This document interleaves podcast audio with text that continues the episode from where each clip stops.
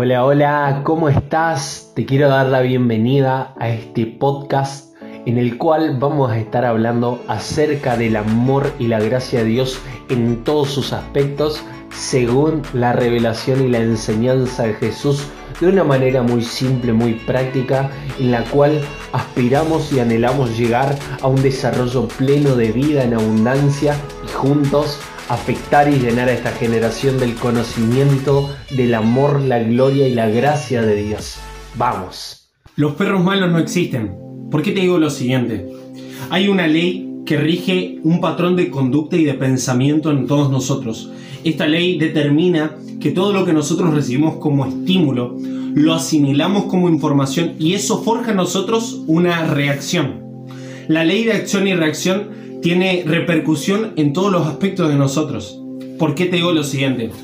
Cuando un ser vivo, por ejemplo, vamos a hablar de un perro, cuando un perro está herido, normalmente todo lo que se acerca al perro, el perro lo ve como una amenaza, como un posible atentado y como algo perjudicial. Entonces la reacción del perro es una reacción violenta, es una reacción de defensa y es una reacción que no permite el acercamiento.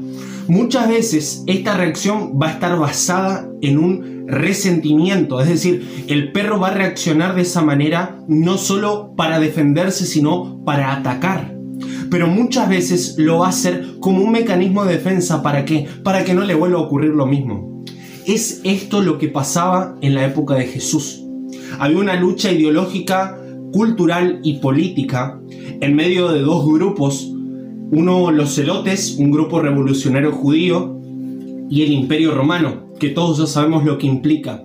Eran dos grupos, dos bandos que intentaban imponer sus ideas, sus pensamientos, sus culturas en base a la violencia, en base al odio, en base al autoritarismo y en base a la opresión y represión. Pero de repente, en medio de esta lucha que tenía consecuencias nefastas en medio de todo el pueblo, viene Jesús. Una persona, un hombre de 30 años, que viene no a imponer, sino a presentar un nuevo reino, una nueva cultura, una nueva manera de pensar, una visión diferente. Y no lo hace mediante la violencia, no lo hace mediante el odio, ni mediante la represión o autoritarismo, lo hace a través del amor, lo hace a través de la ayuda, de la compañía, de la gracia.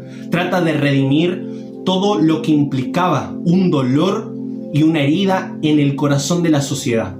¿Qué produce esto? Produce que tanto estos dos bandos como la cultura religiosa de la época, al tener una visión distorsionada y desvirtuada acerca de quién era Dios y acerca de las circunstancias, produjo que esto lo lleve a Jesús a la muerte.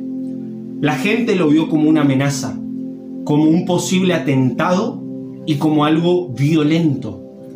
Cuando Jesús no venía a ser el problema, Jesús venía a ser la solución. Quizás vos que me estás mirando estás herido o estás herida, emocional, física o psicológicamente o espiritualmente. Y quizás viste muchas veces a Jesús, a Dios, como una amenaza, como algo que iba a atentar contra vos, porque probablemente alguien que se decía ser cristiano hirió tus emociones, te decepcionó, te falló, te juzgó, te condenó alguien que decía ser parte de la iglesia, hirió, hirió tu corazón, hirió tus emociones. Pero en este momento yo te quiero pedir perdón.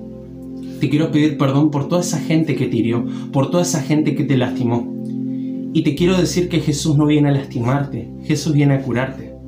Jesús no, no viene con violencia, Jesús viene con amor. Él no viene como un problema, Él viene a vos como una solución. Él va a sanar, Él va a curar, él va a vendar y va a besar tus heridas. Él las va a limpiar. Y si hablamos de heridas, Él sabe muy bien qué implica eso. Porque Él sufrió muchas para pagar tu salvación, para pagar tu redención, para que vos recibas paz, para que vos recibas vida eterna y toda su gracia y su amor. Te invito a que hoy puedas recibir el amor de Jesús. Te invito a que hoy puedas sentir cómo Él te abraza, a que puedas sentir cómo Él sana tus heridas. No tengas miedo, no reacciones negativamente. Él no te va a lastimar, Él va a cuidar tu corazón. Él te ama profundamente, sabe quién sos, sabe por lo que pasaste y Él siente empatía por vos. Él está interesado en ayudarte. Deja que Él te llene. Deja que su abrazo llegue hasta lo profundo de tu corazón y de tu espíritu. No tenés que hacer nada. Él ya lo hizo todo por vos. Te ama muchísimo. Muchas gracias por haber escuchado este podcast. Espero que te haya gustado mucho. Te invito a que puedas estar atento y atenta al próximo contenido que vamos a estar subiendo sucesivamente cada semana y te invito a que puedas compartirlo con alguien lo que te haya gustado y que me puedas escribir en mis redes sociales cuál fue tu punto de vista, de qué manera impactó tu vida y cómo pensás que esto puede trascender en otras personas. Muchas gracias y te invito a que juntos podamos seguir trabajando para que toda una generación sea transformada por el amor de Jesús.